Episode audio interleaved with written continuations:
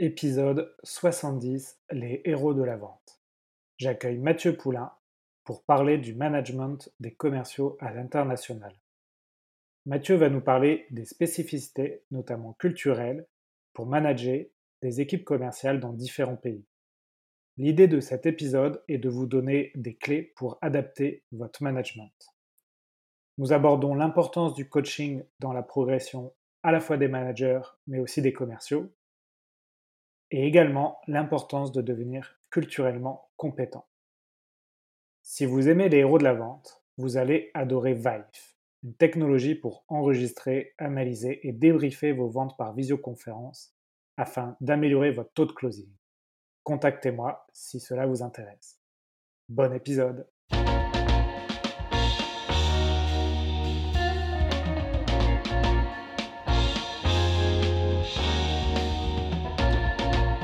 Bonjour à tous, bienvenue sur un nouvel épisode Les Héros de la Vente. Aujourd'hui, j'ai le plaisir d'accueillir Mathieu Poulain. Mathieu, bonjour. Bonjour Alexandre, comment ça va? Bah, Écoute, très bien, merci. Et toi? Bah écoute, ça va, je te remercie. Je suis très content de participer à ce podcast que j'écoute toujours avec attention. Donc, euh, c'est un grand honneur de participer aujourd'hui. D'accord. Bah, merci pour ta disponibilité. Alors, comme tous les invités, euh, tu vas te présenter, puis tu vas nous expliquer euh, qu'est-ce que tu fais aujourd'hui? Quelles sont tes activités? J'imagine que c'est en lien avec la vente. Ouais, ouais, ouais, oui, c'est un petit peu en lien avec la vente, ouais. Euh, je suis euh, Head of Marketing and Sales chez Siemens Energy pour la partie modernisation de turbocompresseurs. donc j'ai la chance de manager six personnes en back-office, cinq en France, une en Allemagne. Et j'ai aussi trois PDM qui travaillent pour nous, donc un en Scandinavie, un en Norvège, un au Moyen-Orient et un en Russie.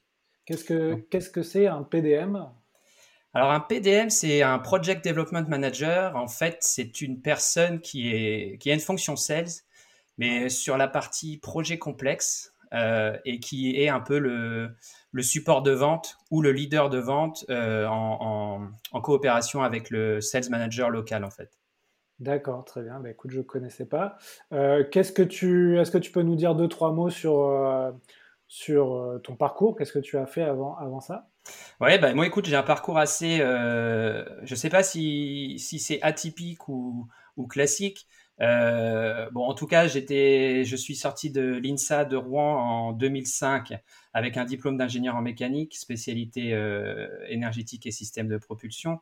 j'ai travaillé un an à Toulouse chez Airbus en faisant du tech support. Et puis après, j'ai rejoint euh, Dresserand en tant qu'ingénieur d'application. Et c'est là que la, carrière de vente a commencé. Euh, je suis resté 5 ans en back-office. Après, j'ai basculé sur une fonction sales terrain pendant 5 ans. Et ça fait maintenant 4 ans que, que je fais du management d'équipe de vente. D'accord. Donc, tu as, vraiment un profil, on va dire, ingénieur, puis sales, donc ce qu'on appelle souvent dans le jargon un technico-commercial. C'est ça? Ouais, tout à fait, tout à fait. Et, finalement, je pense que c'est un profil qui se prête très bien à la vente, euh, euh, à la vente de solutions complexes en, B2B parce que euh, on remarque que de plus en plus les, clients ils, recherchent des consultants en tant que, qu'interface de vente. Et, c'est vrai que bah, c'est vrai que les ingénieurs ont, un bon profil pour ça. Bon, après, il faut, il faut développer ses, ses capacités en vente, ses compétences mais, euh, mais, mais ça, ça fait. Euh, c'est un bon profil qui, qui, a bien adapté à la vente en B2B. D'accord. Et donc, tu nous as dit, hein, tu es passé chez Airbus, maintenant tu es chez Siemens, donc plutôt une, une grosse entreprise. Euh, en fait, Siemens, Siemens Energy a, a intégré Dresserand il y a quelques années donc Dresserand, c'était une entreprise vraiment euh, spécialisée sur le oil and gas.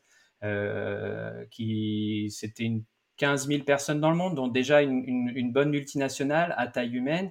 Et puis après, l'absorption dans, Siemens, euh, là, pour le coup, un, très grand groupe. Alors, Siemens Energy est maintenant indépendant de Siemens. On a gardé le nom, mais on est indépendant de Siemens et on se positionne comme le, leader de, de fourniture d'énergie dans le monde.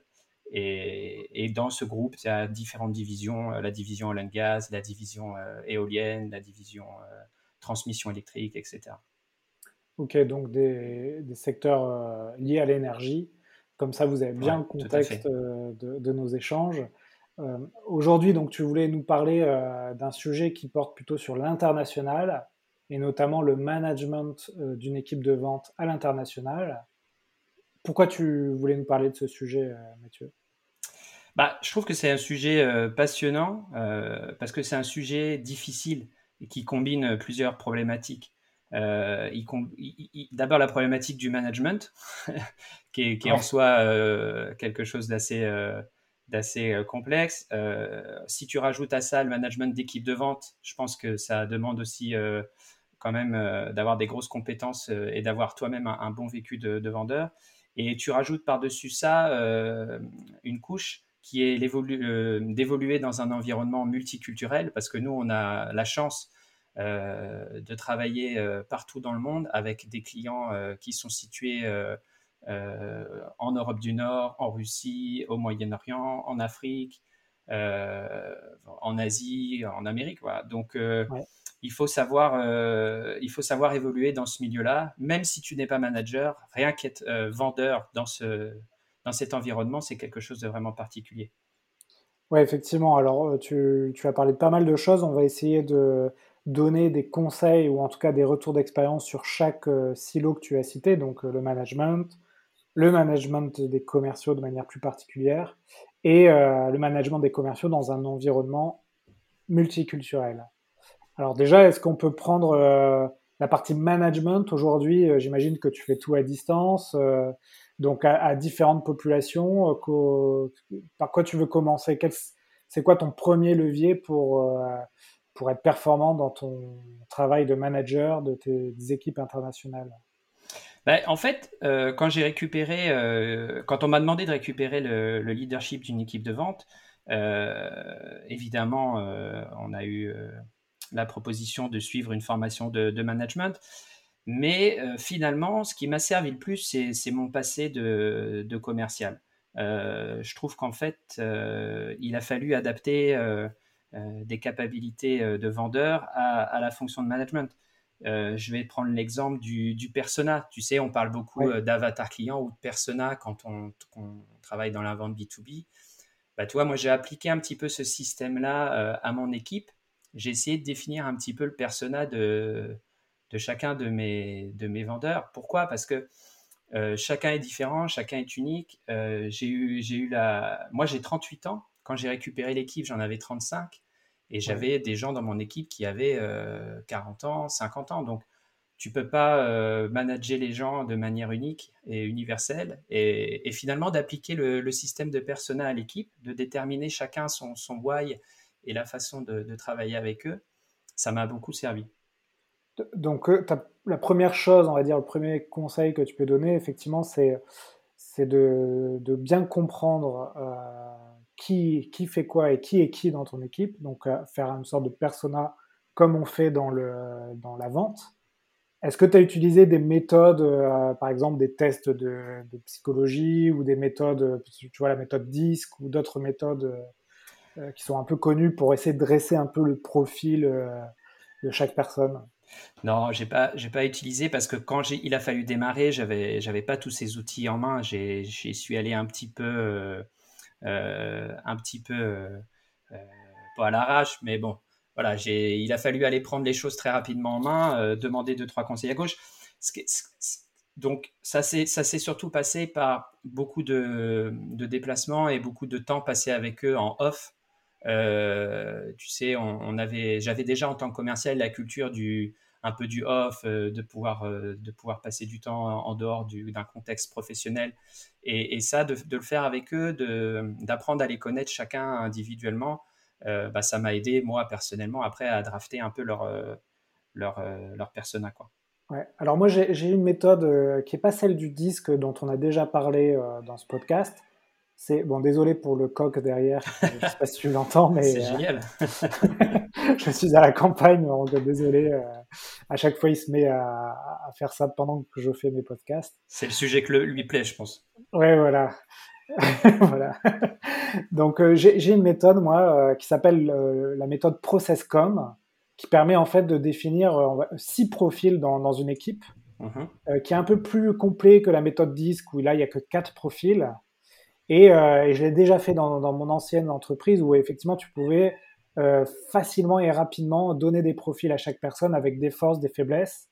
Et donc, en gros, les six profils, tu as de mémoire l'empathique, le, le travail man, celui qui mmh. travaille énormément et beaucoup, le persévérant, qui est plutôt quelqu'un qui va s'accrocher et être besogneux.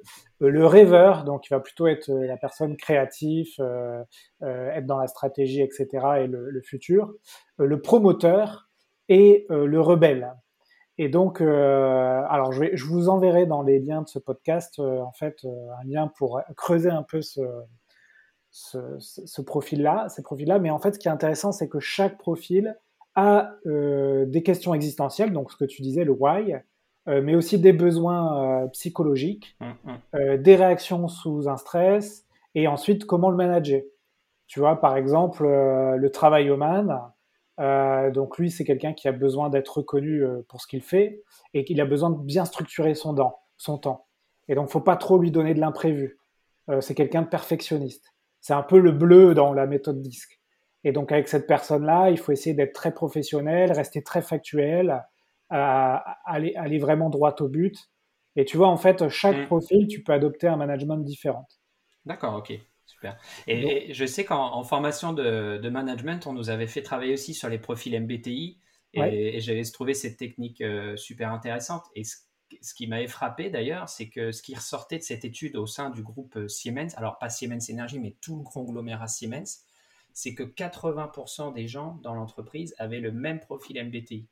Ah et je ne sais pas si c'était bien ou pas bien, parce qu'à bout d'un, en fait, finalement, tu évoluais dans un environnement euh, avec des gens qui te ressemblaient beaucoup. Et, le profil majoritaire qui ressortait, alors je connais plus les termes des profils MBTI, mais en gros, je pense qu'on manquait, euh, on manquait aussi beaucoup de, créatifs. Alors par contre, ce qui était intéressant, c'était que les commerciaux, ceux qui occupaient des fonctions commerciaux et qui étaient plutôt pas mauvais, eux avaient des, caractéristiques euh, créatives qui ressortaient, qui ressortaient beaucoup. Alors, c'est, euh, tu vois, la NASA, quand ils envoient des, personnes dans l'espace, ils essayent de trouver des profils euh, différents euh, et de ne pas avoir trop de profils similaires, justement, pour éviter les frictions. et par contre, oui, pour répondre à ta question, il y a des profils qui sont, comment dire, en majorité dans la société. par exemple, tu vois, dans la population occidentale, alors ça dépend des pays aussi, hein, ça, c'est intéressant, ça va nous donner une transition pour notre sujet. Mais dans la, population occidentale, bah, 30% des gens auront plutôt une base empathique et 25% une base travaillomane. travaillomane. Euh, ensuite, ça, viennent les rebelles, puis les persévérants, les, rêveurs, et là où il y a le moins de, le, moins de profils, c'est chez les promoteurs. Euh, et, donc, tu vois, il y, a, il y a forcément des dominantes dans les entreprises mais effectivement, l'idéal, c'est d'avoir des, profils différents dans une organisation pour, euh, bah, provoquer l'innovation et, les échanges. Alors, je rebondis là-dessus parce que du coup, on a des profils euh, très similaires au sein de l'entreprise et, dans les grands groupes industriels comme, euh, dans lequel j'évolue, souvent on promo à la fonction vente des, des ingénieurs en fait très techniques. Et, moi, du coup, à quoi je me suis heurté en tant que, manager et même en tant que, vendeur, on, le voit, c'est de trouver des, bons closers. Hein. On, a des, on a des profils en, sales management euh, qui sont très bons en développement technique, mais euh, sur la partie closing, euh, moi, c'est ce qui m'a, ce ce donné plus de difficultés en, développement des, équipes et même toujours à l'heure actuelle être capable, euh, en discutant aussi avec d'autres euh, directeurs de vente euh, dans le groupe, on, est tous à la recherche un petit peu de, ce profil-là. Quoi. Ouais, bah c'est sûr que dans la vente, et pas seulement dans ton entreprise, le, closing, c'est quand même quelque chose qui est, qui est pas évident à maîtriser. Hein. ça demande un peu d'expérience, un peu d'assertivité. il faut savoir mettre une tension positive entre, avec ton, ton prospect. Donc c'est vraiment une compétence, un soft skills, comme on dit dans, dans le milieu de la mmh. formation qui est pas évidente à acquérir et quand ton commercial l'a, eh ben c'est, vraiment une, chance et une opportunité. Si, tu veux, Mathieu, on va, on, va on va revenir sur le sujet du management euh, et notamment d'équipe à l'international. Est-ce qu'on pourrait parler d'un peu de l'attitude que tu as, toi, dans ton management d'équipe, de plus, quand tu manages des équipes qui viennent de différents pays? C'est quoi un peu les clés que tu pourrais donner pour adopter une bonne attitude, s'il y en a une? Alors moi déjà en tant que manager, ce que, ce que je suis obligé de faire euh, aussi du fait de mon, de mon jeune âge, je pense, c'est de rester un peu figure d'autorité et, d'exemple. Donc ce que j'avais fait surtout au début, c'est de garder un territoire euh, à moi et, euh, de, de montrer l'exemple en, en, allant closer un ou deux jobs dans l'année, surtout sur des territoires un peu compliqués. Donc ça, ça permettait aussi d'être, euh, quand, tu es en réunion et que tu demandes aux gens de développer leur funnel et, de, faire un chiffre dans l'année, voilà, je pense que c'est important. Je sais plus, il y avait un de tes, invités qui disait un peu le contraire, qui disait, bon, bah voilà, le manager, c'est un manager, euh, il a autre chose à faire que, de garder de la vente, etc. Moi, je pense que, sur des petites équipes comme ça et sur des métiers très spécifiques, le fait de rester un petit peu euh, leader euh, et de garder un peu de, de, vente pour soi, c'est quand même intéressant. Oui, il y, a deux écoles effectivement là-dessus. Euh, c'est sûr, quand tu montes l'autorité, c'est une sorte de leadership que tu fais. après, si tu passes aussi peu de temps à coacher tes équipes, elles, vont progresser moins vite. Donc, faut vraiment, c'est un équilibre à avoir entre être quand même sur le terrain, mais garder du temps pour tes équipes. Et puis, il y avait un point, moi, qui me paraissait aussi important, c'est de, de, garder les. Quand tu as une équipe qui est, qui est distante comme ça dans différents pays, de, de les, d'essayer de les, de, les, de les responsabiliser toujours euh, vis-à-vis de toi ou même de l'autorité par rapport à leurs objectifs. Et, et ça me rappelle une anecdote, euh, je m'en rappellerai euh, vraiment longtemps de celle-là. À l'époque, quand on était encore société américaine indépendante, il y avait le, le vice-président service qui représentait à peu près un milliard euh, d'euros de chiffre d'affaires par an, et qui avait la responsabilité de tout le service après-vente mondial, une fois par an, il se déplaçait dans chaque hub. Euh, donc c'était euh, Paris pour l'Europe, une fois en Asie et aux États-Unis, et il faisait passer à la queue leu chaque vendeur devant lui, et chaque vendeur devait s'engager sur un chiffre euh, sur un KPI, expliquer pourquoi, euh, expliquer son territoire, expliquer ses key clients. Et, voilà. Et ça, je trouvais ça génial parce que, bon, ça chantait un petit peu le management intermédiaire, certes, mais au moins, tu vois, il y avait un. Il y avait toujours cette figure d'autorité et, cette responsabilisation du, du vendeur par rapport à ça. Et, moi, c'est quelque chose que j'avais essayé d'instaurer aussi, euh, de, de, faire, de regrouper un petit, de regrouper toute l'équipe une fois par an de définir, euh, de définir euh, la vision commune et, de, et, de, faire passer chacun devant ses pairs pour pouvoir, bah, pour pouvoir partager son expérience et s'engager aussi vis-à-vis de l'équipe sur le chiffre.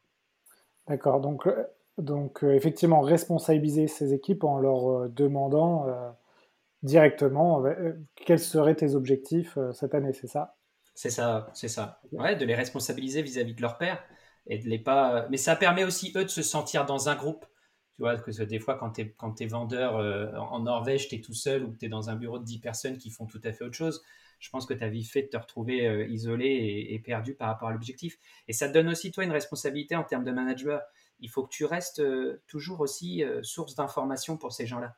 Tu vois, il faut que tu sois vraiment toujours le relais de l'entreprise. Qu'est-ce qui se passe dans l'entreprise? Il faut que tu sois toi-même toujours bien informé et, et, culturellement euh, très développé sur ce qui se passe euh, pour pouvoir transmettre ces infos-là et, transmettre un petit peu le. Tu sais, ça c'est un peu l'image du, du, postier à cheval, peut-être, euh, qui faisait les, qui transmettait l'information ou le compteur, tu sais, le compteur qui traversait de village en village et qui racontait les, les, anecdotes.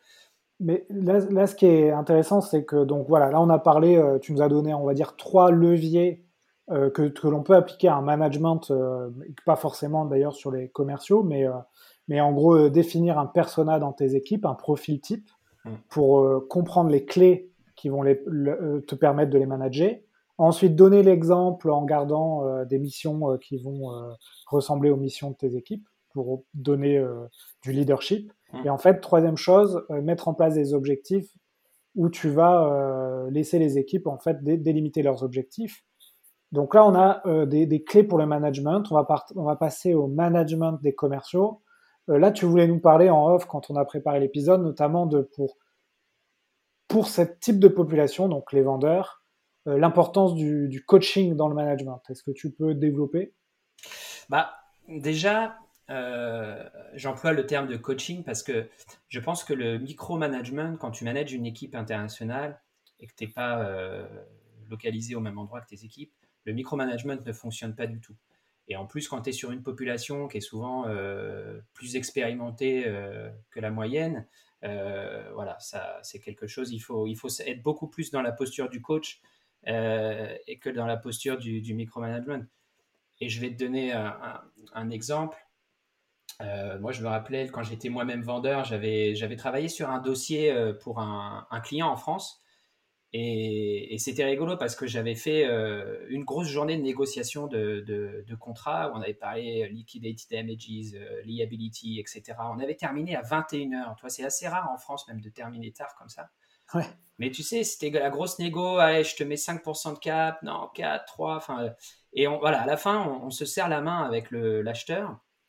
21h, euh, je, devais reprendre l'avion. J'ai dit non, mais c'est pas grave, je repousse, je rentrerai le, le je, prendrai un avion. Il faut qu'on finisse le contrat. Je reviens demain. Je reviens le lendemain.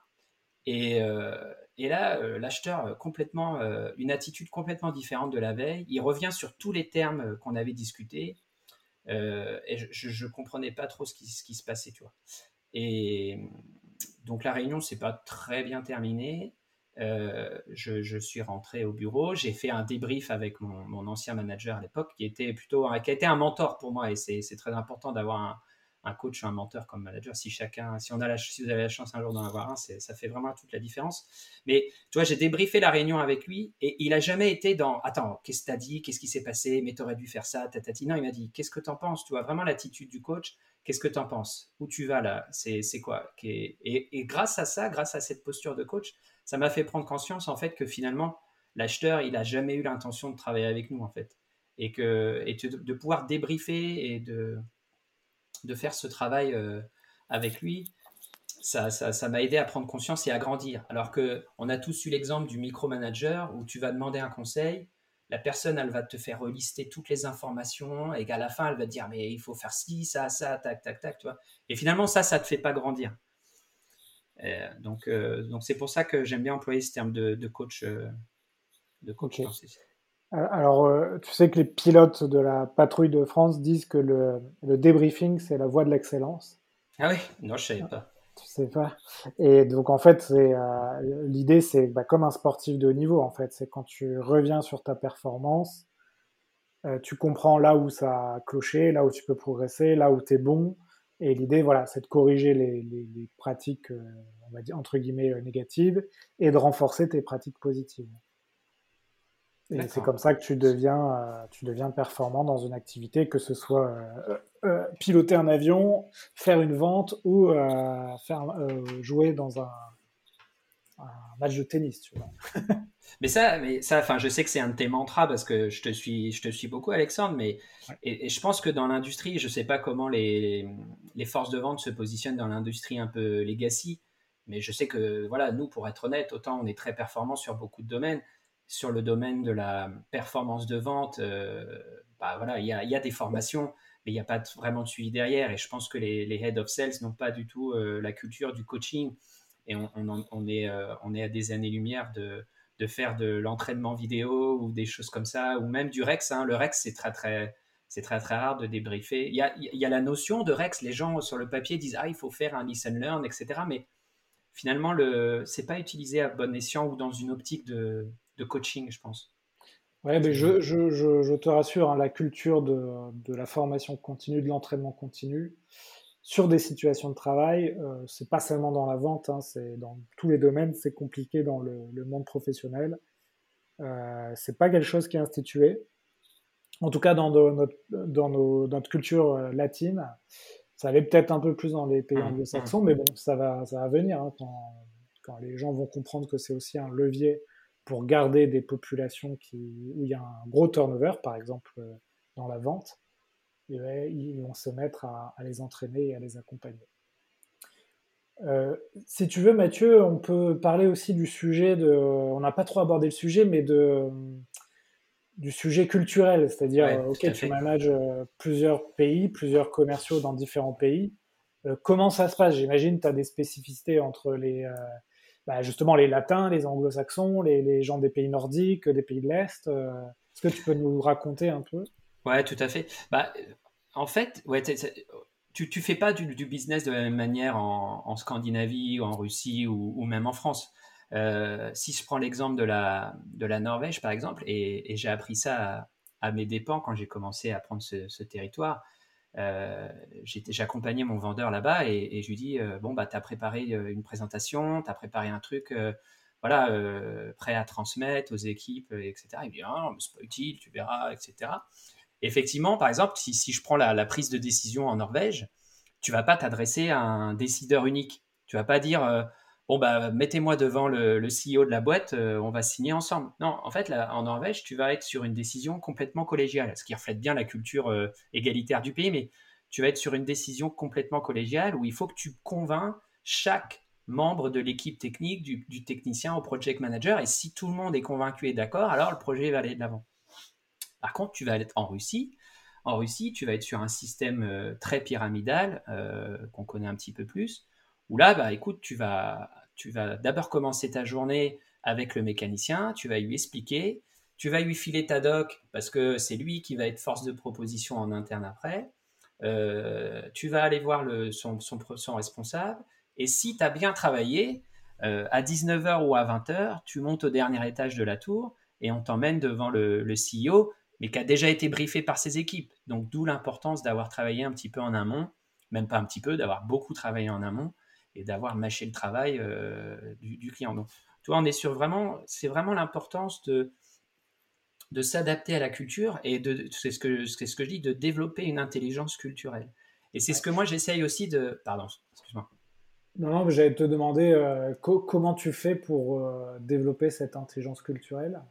Bah, comment tu fais pour la développer et comment tu adaptes tes équipes surtout.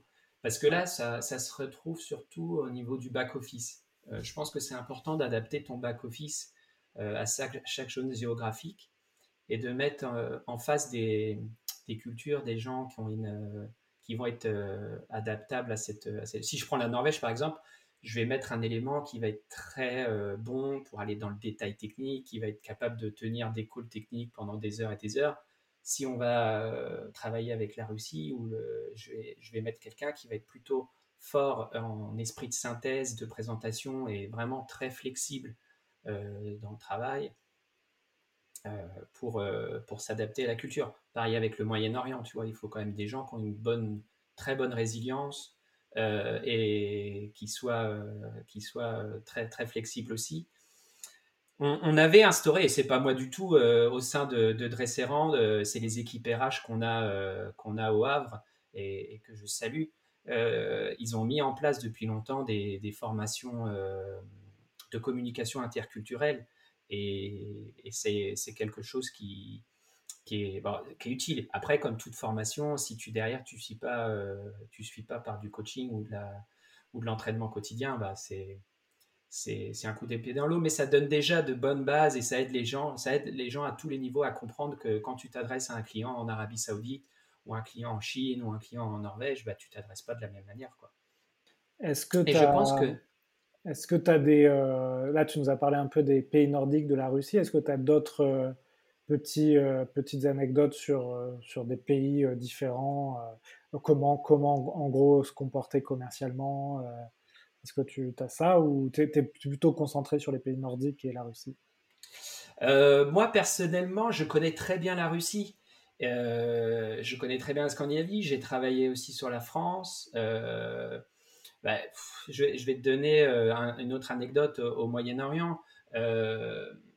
attention, attention à ton self-control et, ton attitude.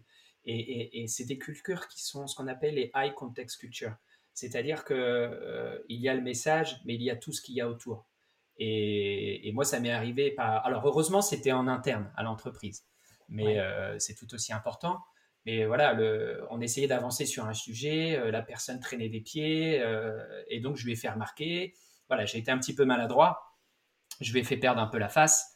Bah, il, ça, il s'est tout de suite, il m'a tendu un piège deux semaines après, une réunion devant devant 10 managers de, en interne, il, m'a chauffé à blanc, j'ai fait le bon latin, je me suis emballé, j'ai perdu le self-control et je me suis un petit peu énervé. Et voilà, ça, après, c'est des étiquettes qui te restent. Euh, qui te restent. Donc, attention euh, au, contexte euh, et à ces cultures-là où, voilà, si tu fais perdre la face à quelqu'un, il ne croit pas qu'il va digérer le truc et que ça va être effacé. Et que derrière, s'il te tend un piège, toi, attention à ton self-control parce que, par exemple, au Moyen-Orient, c'est hyper important, tu vois. On te juge vraiment sur ta tenue, ton attitude, sur, sur ces choses-là. Ouais, c'est dans la revue Management hein, où il y a chaque mois un petit encart sur, euh, sur comment se comporter effectivement avec euh, quelqu'un de Chine, quelqu'un de Russie, etc. C'est vraiment intéressant. Moi, j'ai plutôt l'expérience de la collaboration avec les, Américains. J'ai même essayé de vendre aux États-Unis euh, il y a quelques années mon logiciel. Alors, ce qui est assez rigolo avec les Américains, c'est que très, très timé les rendez-vous. C'est-à-dire qu'un mm. rendez-vous, euh, ça, dure rarement plus de 40 minutes, hein, euh, c'est plutôt même 30 minutes. Et euh, c'est très, il faut aller dans le vif du sujet. si ça les intéresse, on passe à la suite, notamment la partie budgétaire. Si ça les intéresse pas, on dit ça m'intéresse pas et on passe à, un autre, à un autre sujet. Ça, c'est assez intéressant quand on vient de France où le moindre rendez-vous peut durer assez longtemps. Ça peut être mal vu d'ailleurs de dire euh, j'ai que 30 minutes pour euh, ce rendez-vous. Euh, c'est ce que j'essaie de faire, hein, moi d'ailleurs, mais, on n'a pas cette culture de timer les rendez-vous et, de, et, d'être vraiment dans l'application.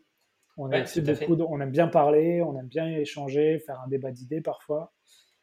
donc moi, moi, en tant que commercial, j'aime beaucoup cette approche un peu directe de la mmh, mmh. vente. Bah, c'est ce qu'on appelle aussi la culture, euh, les cultures monochrones ou, polychrones, le rapport au temps. Et, et c'est vrai que tu as des cultures qui vont être très très lentes dans leur processus de décision, qui vont pas du tout avoir un rapport au temps important, et d'autres non. Si tu vas euh, en, en, UK, en Scand ou aux US, bah voilà, les timings, les meetings doivent être euh, vraiment cadrés avec un agenda, etc. Et puis tu vas avoir d'autres pays où, où c'est pas, c'est moins important, quoi. C'est clair. C'est clair. Mais je pense que ça t'oblige, euh, cet environnement multiculturel, en tant que ça exacerbe tes, capacités de vendeur, en fait. Tu vois, quand tu fais une offre, euh, quand, tu vas faire une offre en France, on va te dire, même à n'importe quel pays, mais on va te dire, voilà, il faut que tu personnalises, il faut que tu sois synthétique, il faut que tu sois empathique, il faut que tu comprennes les drivers de ton client. tu vois, toutes ces choses-là, c'est multiplié par 100 quand tu, quand, tu es, euh, quand tu vas travailler avec une culture différente, parce que euh, parce que déjà, tu sais que ton message euh, va y avoir de la, perte, euh, de la perte vis-à-vis de l'anglais ou vis-à-vis même si tu as un traducteur. Alors là, parce qu'en Russie, par exemple, on travaille avec un traducteur.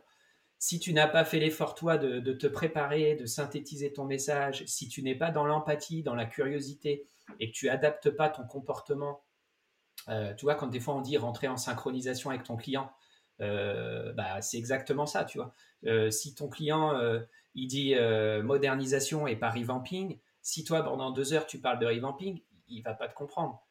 Il faut que tu emploies ces mots à lui. Il faut que tu emploies, euh, il faut que tu t'adaptes à sa façon d'être, à sa façon de travailler. C'est indispensable dans l'environnement euh, multiculturel. Oui, très bien. Alors, si, si, je peux résumer un peu tout ce dont on a parlé, donc comment manager une équipe de vente à l'international, ce serait déjà définir des profils de tes commerciaux, leur montrer l'exemple, leur définir, définir ensemble des objectifs, ensuite mettre de l'importance dans le coaching, euh, la formation et le débriefing de leur rendez-vous, mmh. et ensuite acquérir une, une, ce que tu as appelé une compétence culturelle, c'est-à-dire euh, ben, comprendre simplement, euh, enfin c'est pas simple, hein, c'est complexe même, chaque différence de chaque interlocuteur en fonction de son pays, son pays d'origine. Euh, tu, m'as demandé est-ce qu'on pourrait pas faire euh, plusieurs podcasts sur la vente euh, à l'international? Parce que le sujet est vaste et on ne pourra pas tout traiter en 40 minutes. Alors je pense qu'on va en reparler, mais tu vas sans doute faire ton podcast sur, sur le sujet. C'est ça, hein, Mathieu? Ouais, tout à fait. Bah, en fait, je suis en train de, je commence à travailler sur un, guide justement du B2B international. tu pourras peut-être remettre le lien dans le détail du, du, podcast. Et en fait, en travaillant là-dessus, au début, bah, je ressortais un petit peu ma doc, mes expériences personnelles. J'ai contacté plusieurs, plusieurs collègues qui m'ont gentiment aidé à travers le monde. Et en fait, le sujet est vaste. Et je me dis même pour aider les gens, le format du podcast va se prêter super bien et, ça va euh, nourrir un peu moi ma curiosité personnelle. Donc je suppose que en nourrissant ma curiosité et en, donnant aux auditeurs la possibilité de, découvrir aussi euh, pays par pays euh, ces, ces astuces-là, ça peut être un truc super sympa. Ouais, j'imagine que chaque pays, ça vaut effectivement un épisode de podcast. ouais, exactement. Et, je suis carrément emballé à l'idée, par exemple, de dire d'aller choper un entrepreneur qui a réussi euh, au Japon et de lui demander euh, quelques, quelques, quelques tuyaux, euh, comment se comporter. Comment... Je parle du Japon parce que c'est un pays que j'aime bien, mais, mais, voilà, tu chaque pays doit avoir ses, ses propres spécificités. Oui, et puis surtout, dans certains business, on dit bah, tel pays, tel pays, c'est très compliqué. Bah, tu as parlé du Japon, j'ai déjà entendu ça, l'Allemagne aussi, mais des, des, des gens l'ont déjà fait. Donc, il y a des, sans doute des, des clés, des clés à connaître pour pénétrer un pays. Et c'est sûr que ce genre de podcast, ça, ça intéressera toutes les entreprises qui veulent se développer à l'international. Et souvent, on néglige un peu cet aspect-là, alors que ça peut être euh, des leviers de croissance formidables. Bah, quand tu te restes, si tu restes centré sur le marché euh, franco-français, tu te fermes énormément de portes. Ouais. C'est statistique. Hein. Ouais, non, mais c'est sûr que moi, c'est une volonté très vite d'aller à l'international. On, on, a des distributeurs dans des pays, mais francophone toujours, puisque c'est le plus simple pour nous, mais on espère vivement euh, euh, traverser les frontières. Et la difficulté, je, me rappelle d'un podcast aussi, tu en discutais, justement, d'avoir des revendeurs dans les hubs. Euh, moi, c'est une question que je me pose aussi. on a essayé de positionner des, des spécialistes dans les hubs d'importance comme bah, la Russie et, et Dubaï, et ça fonctionne bien.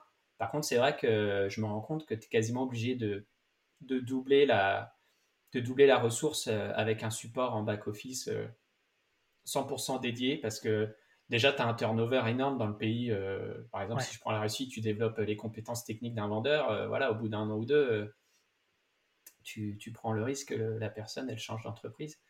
Et, et, le gars, il va être très très bon pour développer du network local et t'aider au niveau de la culture et du closing. Mais pour ton produit à toi, euh, il, faut, il faut carrément une, doubler la ressource euh, et, accompagner, euh, et accompagner complètement pour être sûr que. Mais c'est sympa parce que du coup, tu crées des tandems et ça te permet aussi, toi, de, de développer des relations. Et, on n'a pas parlé du networking, mais toi, quand tu évolues dans un environnement international, dans un grand groupe comme ça, ou même avec tes clients, l'importance du network, il est, il est primordial. Passer du temps. C'est clair. Eh, Mathieu, on va, euh, on va passer aux dernières questions. Est-ce que tu veux ajouter quelque chose pour conclure euh, ce sujet? Bah non, écoute, je trouve que je trouve qu'un dernier tips peut-être euh, quand tu manages comme ça, j'avais j'avais j'avais demandé à un collègue qui me et il m'avait dit congratulate in public et complain in face to face. Je pense que ça se retrouve dans dans beaucoup de dans beaucoup d'équipes. C'est un truc qui peut s'adapter au management, mais j'ai bien aimé cette phrase-là. Tu peux la répéter? Ouais, congratulate in public, donc félicite en public. Et si tu as des complaints, plains-toi, mais face to face, jamais devant les autres. quoi. D'accord, donc ce sera le mot du, podcast, enfin la phrase du podcast. Euh, du coup, tu me donnes une bonne transition. Euh, tu nous as donné la phrase du podcast. Est-ce que tu peux nous donner les, les contenus du, que tu proposerais aux auditeurs du podcast? Sur la vente ou l'entrepreneuriat, voire euh, d'autres sujets. Euh, c'est un sujet. Euh, je vais. Ouais, alors il y avait 100%, 100% boulot. Moi, j'avais bien aimé le livre de, Jonathan Lefebvre, L'obsession du service client. vraiment un, super bouquin. En plus, c'est rigolo parce qu'il avait travaillé pour Captain Train et le fondateur de Captain Train, c'est un,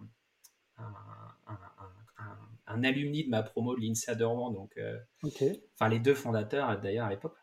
Et, sinon, euh, bah, en, livres qui n'ont rien à voir avec le travail, mais que moi je, conseille en tant que voyageur, euh, c'est toute la, bibliographie de Sylvain Tesson. je suis vraiment un grand fan et, et la dernière, il y a quelques années, je crois qu'il y a deux ou trois ans, il a fait un, un été avec France Inter, un série de podcasts, donc un été avec Homer, où il, parle de l'Iliade et l'Odyssée que je n'ai jamais lu et que je ne lirai sûrement jamais.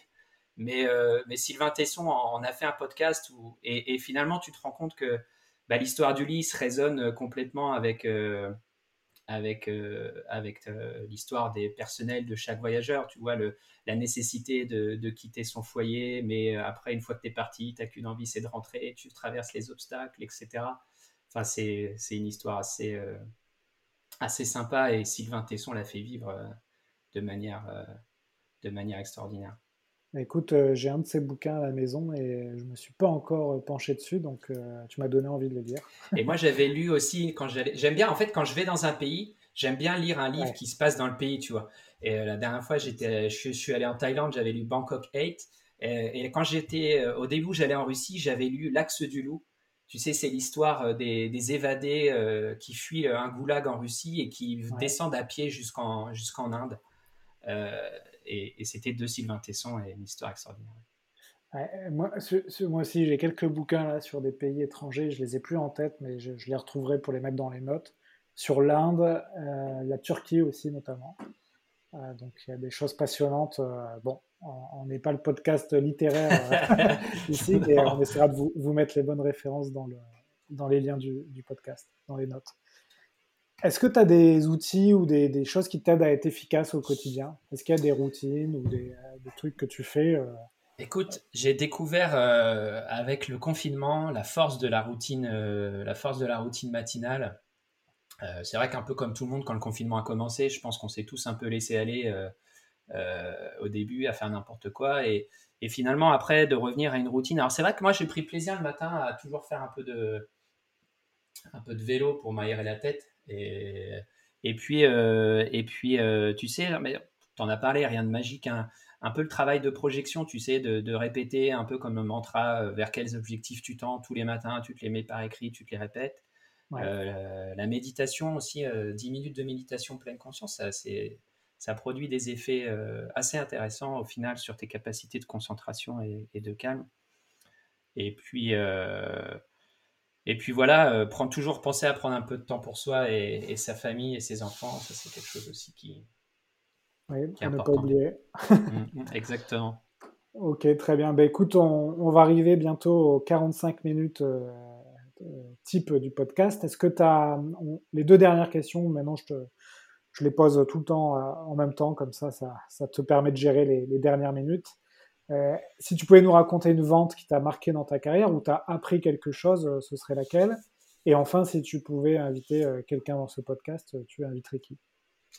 Eh ben, en vente, il y, en a, y en a deux. Bon, il y a celle dont je t'ai parlé ou qui s'était passée avec le client français. Et puis, il y en avait aussi une autre en, en Russie, justement, où où on avait souvent rendez-vous avec le client euh, le lundi ou le mardi et que je passais mes dimanches soirs dans la chambre d'hôtel en conf call avec, euh, tu sais, on avait ce qu'on appelle un coach dans l'environnement du client. Et une fois que tu, tu étais en réunion avec lui, c'était une personne horrible, euh, de, devant son management, il devait montrer qu'il était contre nous, donc il nous gueulait dessus, il nous incendiait. Ah. Et par contre, tu passais la, veille, la veille au soir, tu étais au téléphone avec lui pendant trois heures pour préparer la réunion où il t'expliquait euh, les points sur lesquels euh, il allait nous, titiller et sur quoi il fallait être prêt. Donc, euh, donc c'est un client avec qui on a développé une sacrée relation. Et donc là, l'apprentissage de cette vente, ce serait laquelle? Bah, L'apprentissage de cette vente, c'est toujours, mec, de faire les faire l'extra mile, quoi. de toujours te dire, est-ce que j'ai vraiment fait tout ce qui était possible? Est-ce que j'ai vraiment bien préparé mon meeting? Et, et, puis même, des fois, euh, il y a des cultures comme en Russie, ils te testent souvent. Si on te dit, euh, ah bah non, désolé, euh, le CEO il va vous recevoir, mais qu'à 9h30 du soir, bah, fais l'extra mile, quoi. reste jusqu'à 9h30 du soir, te pose pas la question. De toute façon, t'as rien à perdre. Ok, super. Bah, donc la dernière question, tu, tu as une carte blanche pour inviter quelqu'un? Alors, je suis pas assez je suis pas assez érudit et, connecté euh, dans le monde, dans le monde euh, du B2B pour conseiller quelqu'un, mais j'aimerais peut-être interviewer Alexandre Waquet en interview euh, croisée Ah tu auras des choses à dire, je suppose, avec ta propre entreprise. Donc si un jour, si un jour, si tu veux pour les héros de la vente, je serais ravi de t'interviewer ou, ou dans mon, même dans mon prochain podcast. Oui, si tu lances ton podcast sur la vente internationale, euh, je, veux bien te préparer quelque chose. Ce sera très orienté euh, États-Unis, mais, euh, mais on peut préparer quelque chose avec plaisir. Mais je, suis sûr qu'Alexandre, en tant que héros de la vente, il a des choses à raconter aussi. sans doute, sans doute. écoute, Mathieu, merci beaucoup. Tu vois, on a respecté le timing à la minute près, hein, 45 minutes, c'est parfait. Euh, comment on peut te joindre si jamais on a des questions euh, pour développer un peu ce sujet? Et puis aussi, on va essayer de suivre ton, ton actualité et voir ce, nouveau podcast. Euh, on te suit sur LinkedIn, j'imagine? Ouais, sur LinkedIn. Donc, le profil LinkedIn, c'est System Sales. Il y a aussi le site internet systemsales.fr. Et il y a donc le, guide B2B international en construction, mais on va essayer d'avancer rapidement guide P2B international.systemsales.fr. Ok, bah je mettrai. Et puis il y a mes coordonnées euh, téléphoniques et email euh, sur LinkedIn. Ok, merci. Bah écoute, je mettrai tout ça dans les, notes. Donc il y aura beaucoup de choses à lire euh, dans ces notes.